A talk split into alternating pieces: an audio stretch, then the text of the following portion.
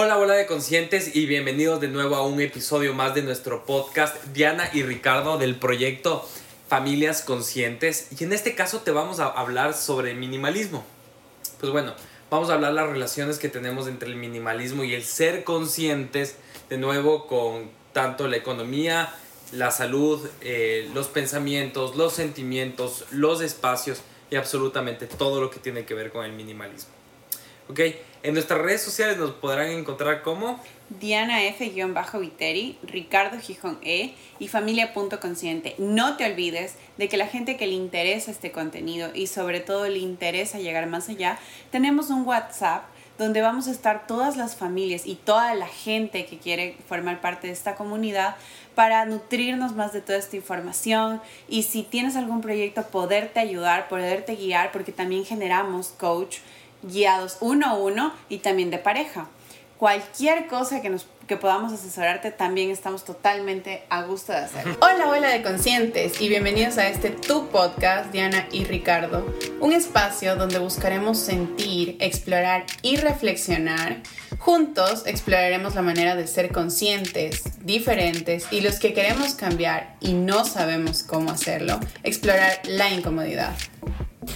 Este podcast está patrocinado por Familias Conscientes. Sí, nosotros nos patrocinamos y es el proyecto del que más nos sentimos orgullosos, porque lo vivimos día a día.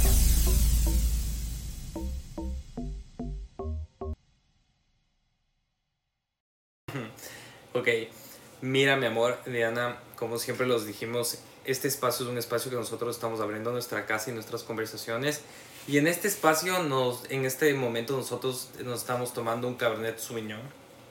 Porque está dentro de nuestras dos horas de pareja y lo vamos a compartir con ustedes de un tema muy importante que para nosotros vino desde hace más de 10 años. En mi caso, tiene 11 años que lo escuché bien y no sé el tuyo, pero como te decía, es el tema de la arquitectura. En la arquitectura escuchamos mucho el tema del minimalismo. Porque el menos es más de Le Corbusier, el que las cosas se vean más elegantes y más simples tienen más valor, ¿ok? Pero el concepto del minimalismo para mí es como arquitectos y diseñadores desde el momento que apareció, es que mientras tú ocupas menos elementos y eres más fiel a esos elementos, vas a tener más diseño. O sea, sí, lo más sencillo es, lo, más complejo, porque creo que si es que abarcas mucho, la verdad puedes hacer algo muy saturado y no manejas algo tan increíble como si lo haces más eh, minimalista, menos cantidad de cosas, donde sí involucra más diseño, porque tienes que pensar las cosas justas y necesarias que tienen que ir dentro del lugar. Sí, ¿y tú qué piensas sobre el ser fiel a los materiales? Bueno, sí, es importantísimo. O sea, creo que cosas como el hormigón, como este, el ladrillo, súper importante que se vea, que se sienta. literal, tenía un profesor que decía, cierra los ojos y sienta el material. O sea, literal, hay cosas que de verdad tienen que sentirse. y que es básicamente para qué pintar. Exacto. Para qué decorar las cosas que no son necesarias. ¿Ok? Y ahora, ¿por qué nosotros hemos decidido decorar nuestros sentimientos? ¿Por qué no ser fiel a los sentimientos que tenemos? ¿Por qué no ser fiel a lo que nosotros sentimos? A las cosas que son básicas para nuestras vidas y nosotros tenemos que estar decorando de básicamente el por qué la gente y la mercadotecnia nos está generando estos sentimientos de, de angustia para poder comprar. Porque básicamente tú todo lo que compras es para decorar, no porque realmente lo necesites. Así es. Sí, tienes toda la razón. Entonces ahí es donde nosotros analizamos el tema del minimalismo tal cual como este y hemos escuchado y para mí el tema del minimalismo viene de una de la cultura japonesa. Cuando yo estudié la cultura japonesa, no te digo de, de ancestros y que tengo sé toda la historia, no. Yo la estudié tal cual en estos momentos y la estudia y, y la cultura japonesa lo que te dice es que tú tienes que ellos se centran mucho en conocerse a ellos mismos. Okay. Se centran mucho en meditar, se centran mucho en ellos poder anular el ego, el, poder conectar con ellos mismos y para eso se necesita mucha energía. Y mientras ellos consuman menos energía que no sea en ellos, es mejor. Entonces, para mí el minimalismo sentimental y de pensamiento es una consecuencia a esto. de que toda la energía se tiene que quedar en mi ser Ok. y que mientras menos energía saque, es mejor. Wow. Entonces, la consecuencia de yo no sacar tanta energía es ver espacios sumamente ordenados, con los elementos justos y necesarios, que se vean bien, y ellos llegan a un punto de que logran analizar hasta los materiales. Que el material no solo se vea bien, sino que tenga una funcionalidad como la madera. Que la madera tiene una funcionalidad de, de ser muy hogareña, que da mucha calidez. El hormigón, en cambio, amplía los espacios y no solo amplía los espacios, soporta toda una estructura. Ok, yo siento que eh, todo esto tiene que ver con una insatisfacción donde las personas llegamos a un nivel tan extremo y tan alto, en donde no, se- no nos sentimos tal vez satisfechas con lo que estamos viviendo, en todo sentido, no solo con los sentimientos, porque por algo ahora estamos tan, este, viviendo una época en donde vemos mucho el tema de la salud mental, mucho el tema de cómo alimentarnos bien, mucho el- eh, la situación de cómo manejar una relación extraordinaria con el dinero o hacer mindfulness, ejercicio y todas estas cosas que ahora se están poniendo en tendencia, que tiene mucho que ver, este, y creo que es una insatisfacción totalmente del ser humano. ¿Con qué no te estás sintiendo satisfecho tú como ser humano? ¿Qué estás haciendo que todo esto te llene? El hecho del de la compra impulsiva o el consumismo tan fuerte que existe en este momento en la sociedad tiene mucho que ver con todo esto. Sí, o sea, lo, yo, yo lo que opino ahí es que es una construcción social que nos vendieron nuestros papás. Y que nos, no, no, solo, no solo Ok. nuestros papás, sino en lo que nosotros nos educaron, ¿no es cierto? Y Yo le agradezco mucho a cómo nos educaron nuestros papás y nuestro colegio porque nos hicieron autocríticos. Que llegamos a un punto de autocriticarnos tanto que dijimos que lo que nos enseñaron no estaba bien. Y nos comenzamos a llenar con todo este tipo de cosas que tú dices, de autoconocernos, del ejercicio, del yoga y de absolutamente todo lo bueno, que te digo. ahí sí, Pero- discúlpame, mi universidad. Sí, nuestra universidad es una universidad que nos enseñó a autocriticarnos y a decir, y literalmente llegábamos a un punto que a los profesores no les podíamos tratar de usted. El tratar de usted o con o ese respeto supremo era algo bastante fuerte y podíamos criticar a los profesores para poder aprender más. Entonces, ¿a dónde voy con todo esto? Es que todo esto que ahora queremos llenar con autoconocernos y con todo esto es algo que la sociedad nos sigue vendiendo.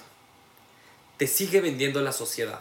Pero no podemos culpar tampoco a la manera de la gente que quiere vender. No del todo está mal ese concepto. También tenemos que llevar, lo que siempre te he dicho, más allá de lo que las otras personas hacen. Ver en nuestro interior y literalmente lo que yo te decía hace rato, no sé qué tanto el minimalismo te lo puedo decir en todo sentido. De soy minimalista no solo en mi hogar, con cómo decoro, sino también en mis sentimientos, en cómo como. No, o sea, no sé si esa es la palabra textual, pero sí creo que eh, eliminar o en este detox tecnológico que también ahora existe, donde podemos bajar un poco en todo sentido el consumo, no solo digital, sino este ahora imagínate las cuando compras algo en Amazon que ahora es totalmente normal. Y, y, y vemos cómo llegan cajas de cajas de cajas para una cosita tan chiquita. Entonces, todas esas cosas que sí o sí estamos cambiándolas. Y vamos a eso. Vamos a, inconsciente o conscientemente, vamos a eso. A cambiar esta realidad donde el consumo es tan extremo, donde estamos tan saturados de la tecnología, donde estamos tratando de encontrarnos como seres humanos. Sí. Y, ok, yo creo que tengo una postura muy radical, como yo te lo he dicho. Mis posturas son radicales por el hecho de que Con Ricardo es eh, blanco-negro, no es escala de grises y a veces eso es un poco complicado en nuestra relación, ¿saben? Porque llegamos a, a puntos tan extremos que yo le digo, ay, miércoles, o sea, también hay escala de grises, podemos tener esa idea, o sea, no es solo blanco o negro, te vayas del extremo. Sí, o sea, sí tengo escalas de grises, pero las escalas de grises las cedo si es que tengo, si me dan un argumento que me vale. Ok. ¿ok? Por el tema del minimalismo, lo mismo que te digo. A mí no me venden minimalismo, no me pueden venir a vender minimalismo si es que no saben de dónde sale el minimalismo y la palabra minimalista y la cultura minimalista. ¿ok? Bueno, en eso O sea, sí Ricardo es súper mí- extremista. Le ha encantado siempre el estilo japonés. Y creo que uno de sus sueños es tener una casa con ese estilo y, y vivir un poco en ese, En estilo. ese estilo. Ama eso. Y, y, y ya, y a lo que me voy es que me encantaría vivir así porque me parece un estilo de vida muy lindo que no lo he conseguido. Te soy súper sincero, sincero. Pero entiendo que no puedo comprar minimalismo simplemente por comprar muebles bonitos y caros y acomodarles de una buena manera y conseguirme una buena diseñadora de interiores que simplemente me haga la casa minimalista.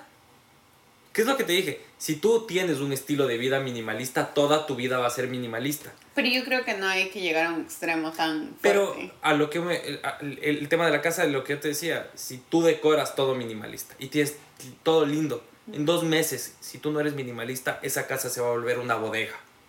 Ok, Porque por tienes eso. que adquirir una vida minimalista y no porque tengas una casa, un closet minimalista, te hace una persona minimalista.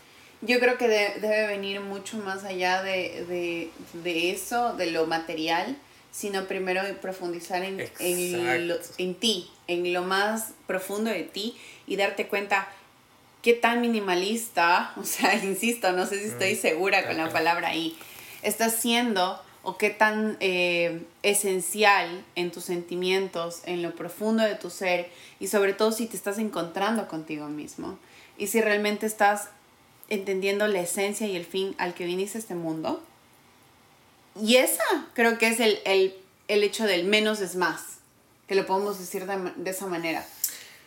Sí. Tú puedes ser mucho más teniendo las cosas muy claras y siendo mucho más objetivo y específico en lo que deseas.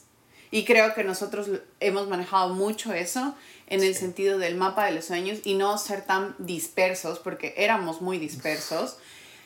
Y eso nos causó muchos conflictos y muchas cosas donde decíamos, ah, quiero esto, quiero esto, quiero esto, quiero esto. Y estábamos en tantas cosas, siempre te Tantos decía, estábamos en pensamientos. tantas cosas y no llegamos a algo tan concreto y decimos, ok, quiero tres cosas y esa es una parte de, de menos es más y decir, ok, pero con el mapa de sueños, con el calendario y con el objetivo completo semanal, lo vamos a cumplir. Y dime que no lo, no lo hemos hecho. Funciona. Funciona, funciona bastante. Y, y de ahí va el, el tema de la economía, que yo creo que a todo el mundo nos interesa. ¿Y por qué nos venden el minimalismo como nos venden ahora? Es por esta necesidad obsesiva del ser humano y de nuestra generación a tener más. Porque piensan que con el minimalismo vas a adquirir más. Sí. Con el minimalismo es todo lo contrario. Pero hay una parte... Pero ¿cómo manejamos el tema de la economía? ¿Hacia dónde me voy? ¿Cómo tú puedes ser una persona minimalista en la economía? Cuéntame lo que me dijiste recién. de lo que nos pasó y, o cuál. Sí, algo parecido. Cuéntame, ¿qué fue lo que pasó? O con sea, este tema, que tú dices que ya tienes un poco más ese sentido en, el- en la parte económica para que la gente pueda entender cómo realmente puedes llegar a, a eso. Cuando éramos unas personas capaz mucho más consumistas a lo que ahora estamos siendo, y eso también tiene que ver con el ser conscientes. exactamente. Es, es- es que lo que pasa es que el, el- yo creo que la economía, o sea, vuelvo y repito, para ser una persona minimalista, y repito otra vez esta palabra, tienes que ser consciente de qué quieres en tu vida, lo que tú acabas de decir, hacia dónde vas y cómo tú te vas a sentir bien. ¿Ok? Porque yo antes compraba muchas cosas para sentirme bien, para sentirme realizado y sentirme quién era. O... Las cosas me iban a definir yo quién era, básicamente. Ok. Pero el rato en el que yo definí que yo iba a ser feliz por la persona que yo soy hoy por hoy, dejé de consumir mucho. Dejé de gastar muchas cosas. Y te dije hoy, te dije, no necesito gastar más y si tenemos este dinero o estos recursos extra, es como que se pueden ir a otro lugar porque me siento bien conmigo mismo como estoy, no tengo por qué consumir, no necesito nada porque estoy completo. Eh, ¿Tú crees que este tema tiene mucho que ver con que la sociedad nos impuso esto? No sé si nuestros padres o la sociedad en general o la gente que viene eh, arraigando todos estos conceptos nos ha dejado claro que eso es a lo que tendríamos que vivir y nosotros nos cuestionamos de una manera u otra que esto no debe ser así, porque nuestra generación o los millennials ahora piensan en más, quiero una experiencia que quiero una propiedad. Sí. Y ahí vamos también al otro, a otro tema que es muy parecido al, al, al hecho de ser minimalistas, porque prefiero una experiencia que sé que me la voy a llevar el día que me muera, porque a eso vamos, todo el mundo, a la muerte, y más que a un bien que no me lo voy a poder llevar. Sí, pero ahí voy, es que agrega valor a tu vida. Tú consume agregando valor a tu vida, ¿ok? Y eso es quién eres tú. Y por eso es lo que es lo que a mí me gusta de esta generación que nosotros vivimos ahora, es que lo que tú haces no significa que está bien para mí. Lo que a ti te hace feliz no me hace feliz a mí. Hay mucho más respeto. Mucho más respeto en todo y no te imponen las cosas, ¿me entiendes? Porque si bien a mí me hace muy feliz los viajes y me encanta conocer lugares y tú sabes que yo cuando viajo es que el museo acá y conozco de historia y me meto hasta la última cuadra, en Chicago había una entrada a un subway, a un, a un subway que te dije, ¿te acuerdas de esto? Es un art deco que le regalaron en París, a, a Estados Unidos de París, cuando el tema de la Torre Eiffel y todo eso. A mí me encanta este tipo de temas, pero lo mismo que a mí me hace feliz, a ti no te hace feliz. Y siendo la misma pareja. Entonces, el hecho de que a mí me, los viajes me hagan feliz en una etapa de mi vida no significa que en el futuro a mí me haga feliz, no me haga feliz comprar un bien. Y eso significa el minimalismo, el que te conozcas a ti mismo, qué te va a hacer feliz de verdad, Okay. qué te va a llenar de verdad. Y hoy en la etapa de mi vida en la que estoy ahorita, creo que sí prefiero tener un plan de vida para conseguir un bien que una experiencia, para darles una estabilidad. Bueno, antes de seguir, Ok. vamos a hacer una pausa. Vamos a tomar un poquito de vino que estamos tomando hoy. Hoy sí nos dedicamos, aparte de la cita de pareja, a tomar un poquito de vino. Y este, a recomendarles que nos sigan en nuestras redes sociales y que siempre estén pendientes de nuestro contenido. Y si no les está gustando, porque no a todos les tiene que gustar el contenido que estamos mostrando, pero creen que alguien más les puede servir, no se olviden de compartir el contenido y ser parte de, de un granito más de todo esto que estamos haciendo posible. Sí, muchísimas gracias por esto. Ok, y siguiendo con la entrevista, si te parece. Sí. Vamos a ir a los puntos sobre las 10, como decía. Vamos a ser minimalistas en esta conversación. Ok. Ok. ¿Qué es ser minimalista? ¿Qué es ser minimalismo en en la comida? Wow, yo me quedé loca porque para mí es súper importante, y te lo he dicho, me siento bien comiéndome tanto una hamburguesa como comiéndome una ensalada de Dianitas Style. Arroba de Anita Style. Eh, porque no tengo una conversación con la comida en el sentido de que nunca he tenido ese estereotipo de me siento gorda o estoy más así o estoy así. Simplemente toda la vida sí me he cuidado, pero no en un sentido como que extremo. Siempre he comido de todo. No sé si mi, bueno, tengo claro que mi metabolismo cuando era niña era mucho mejor que el de ahora. Eh, pero eh, amo mucho alimentarme de una buena manera porque siento que estoy alimentando el arte más preciada para mí, que es mi cuerpo. Tu cuerpo. Y, pero me dejaste muy loca hoy cuando hablábamos del minimalismo antes de empezar la entrevista porque siempre como que topamos el tema del que vamos a hablar y él me decía, no necesariamente tenemos que poner tantos ingredientes en la ensalada de, de- de la que haces y no porque no sea rica, porque sale rica, sino porque me decías que es eso, o sea, menos es más. Y, y la gente eh, del occidental ha- hace mucho eso. Y la gente es, es delgada y tiene delgada. un estilo de vida muy eh, arraigado al yin y al yang y todo esto. Entonces me quedé como que, wow, ¿qué estoy haciendo en ese sentido? A pesar de que igual sí me siento cómoda con lo que estoy haciendo. Pero ahí es lo que vuelvo y repito. ¿Quieres ser minimalista? ¿Tú te sientes bien siendo minimalista con los conceptos que, que hablamos hoy? Nunca me ha gustado coger un Extremos. extremo en nada. Y te lo he dicho siempre. Nunca. O sea, siempre he sido o... eh, Yo sí soy escala de grises. Un balance. Tú Sí. sí eres muy balance. O sea, a mí me encanta coger lo mejor de cada cosa y decir, en eso quiero vivir y no ser tan ni tan extremista a decir como que nunca, ni decir a todo sí, porque todo extremo es malo. Me puedo tomar una cola el día de hoy, pero no es que lo voy a hacer todos los días ni toda la vida. Entonces no todo extremo es malo. Eh, perdón, todo extremo es malo. Pero es eso, o sea, no, sí, sí puedo vivir con esa escala. Ok, entonces es un balance. Básicamente es un balance de dopamina, que es cuando te comes una hamburguesa que te hace sentir feliz, o es un, una inyección de dopamina todos los días en el que te sabes que comerte una, una, una ensalada te hace sentir cómoda con tu cuerpo y aparte comer rico. Y siento que mimo mi cuerpo, siento que, no sé, es como... Entonces es un balance. La mejor manera de decir me amo. ok. Entonces ahí sí yo digo, el minimalismo no es saludable para nuestra familia, porque si nos vamos a un minimalismo extremo, dejaríamos de comer cosas ricas que también son dopamina y es felicidad. ¿Ok?